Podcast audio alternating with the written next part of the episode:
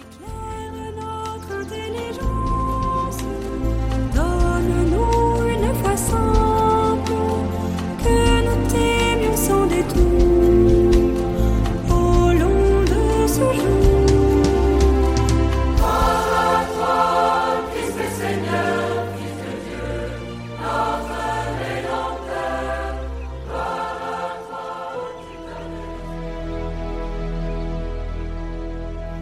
Lecture de la première lettre de Saint Paul apôtre aux Thessaloniciens.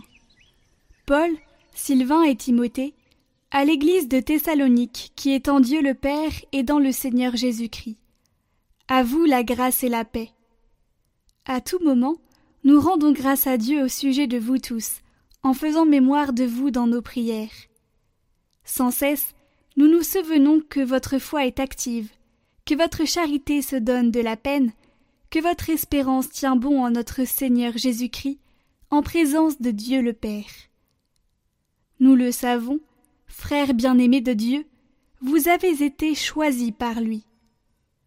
En effet, notre annonce de l'Évangile n'a pas été, chez vous, simple parole, mais puissance, action de l'Esprit Saint, pleine certitude. Vous savez comment nous nous sommes comportés chez vous pour votre bien. La nouvelle de votre foi en Dieu s'est si bien répandue que nous n'avons pas besoin d'en parler. En effet, les gens racontent à notre sujet l'accueil que nous avons reçu chez vous. Ils disent comment vous vous êtes convertis à Dieu en vous détournant des idoles, afin de servir le Dieu vivant et véritable, et afin d'attendre des cieux son Fils qu'il a ressuscité d'entre les morts, Jésus, qui nous délivre de la colère qui vient.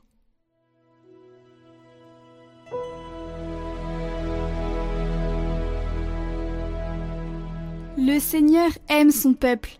Chantez au Seigneur un chant nouveau, louez-le dans l'assemblée de ses fidèles. En Israël, joie pour son Créateur. Dans Sion, allégresse pour son roi. Dansez à la louange de son nom. Jouez pour lui, tambourins et cithars. Car le Seigneur aime son peuple, il donne aux humbles l'éclat de la victoire. Que les fidèles exultent glorieux, criant leur joie à l'heure du triomphe. Qu'ils proclament les éloges de Dieu, c'est la fierté de ses fidèles.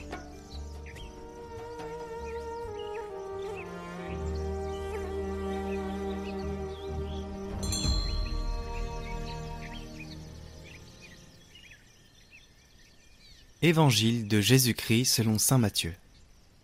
En ce temps-là, Jésus disait Malheureux êtes-vous, scribes et pharisiens hypocrites, parce que vous fermez à clé le royaume des cieux devant les hommes. Vous-même, en effet, n'y entrez pas, et vous ne laissez pas entrer ceux qui veulent entrer. Malheureux êtes-vous, scribes et pharisiens hypocrites, parce que vous parcourez la mer et la terre pour faire un seul converti, et quand c'est arrivé, vous faites de lui un homme voué à la géhenne, deux fois pire que vous. Malheureux êtes-vous, guide aveugle, vous qui dites Si l'on fait un serment par le sanctuaire, il est nul. Mais si l'on fait un serment par l'or du sanctuaire, on doit s'en acquitter. Insensé et aveugle. Qu'est-ce qui est le plus important, l'or ou bien le sanctuaire qui consacre cet or?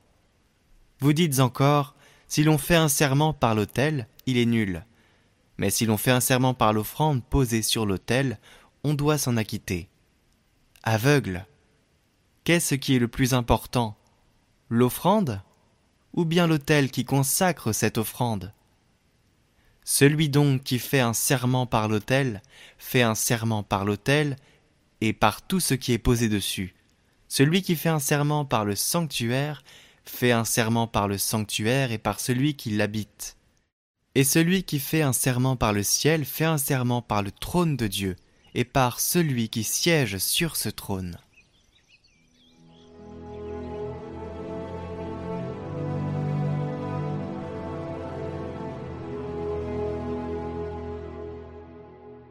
De cela, de leurs maîtres, des docteurs de la loi, Jésus avait dit Malheur à vous qui parcourez le ciel et la mer pour faire un prosélyte, et qui, quand vous l'avez trouvé, le rendez pire qu'avant.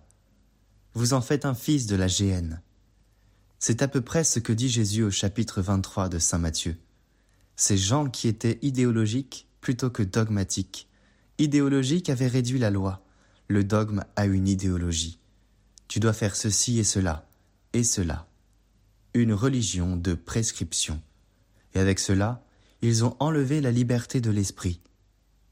Et les gens qui les suivaient étaient des gens rigides, des gens qui ne se sentaient pas à l'aise, qui ne connaissaient pas la joie de l'Évangile. La perfection de la manière de suivre Jésus étant la rigidité, tu dois faire ceci, cela, ces personnes, ces docteurs manipulaient les consciences des fidèles, et soit ils les rendaient rigides, soit ils partaient. C'est pourquoi je me répète souvent et je dis que la rigidité n'est pas du bon esprit, parce qu'elle remet en cause la gratuité de la rédemption, la gratuité de la résurrection du Christ. La justification est gratuite. La mort et la résurrection du Christ sont gratuites. Elles ne se paient pas. Elles ne s'achètent pas. C'est un don. Retrouvez le chant du jour en lien en haut à droite et en description.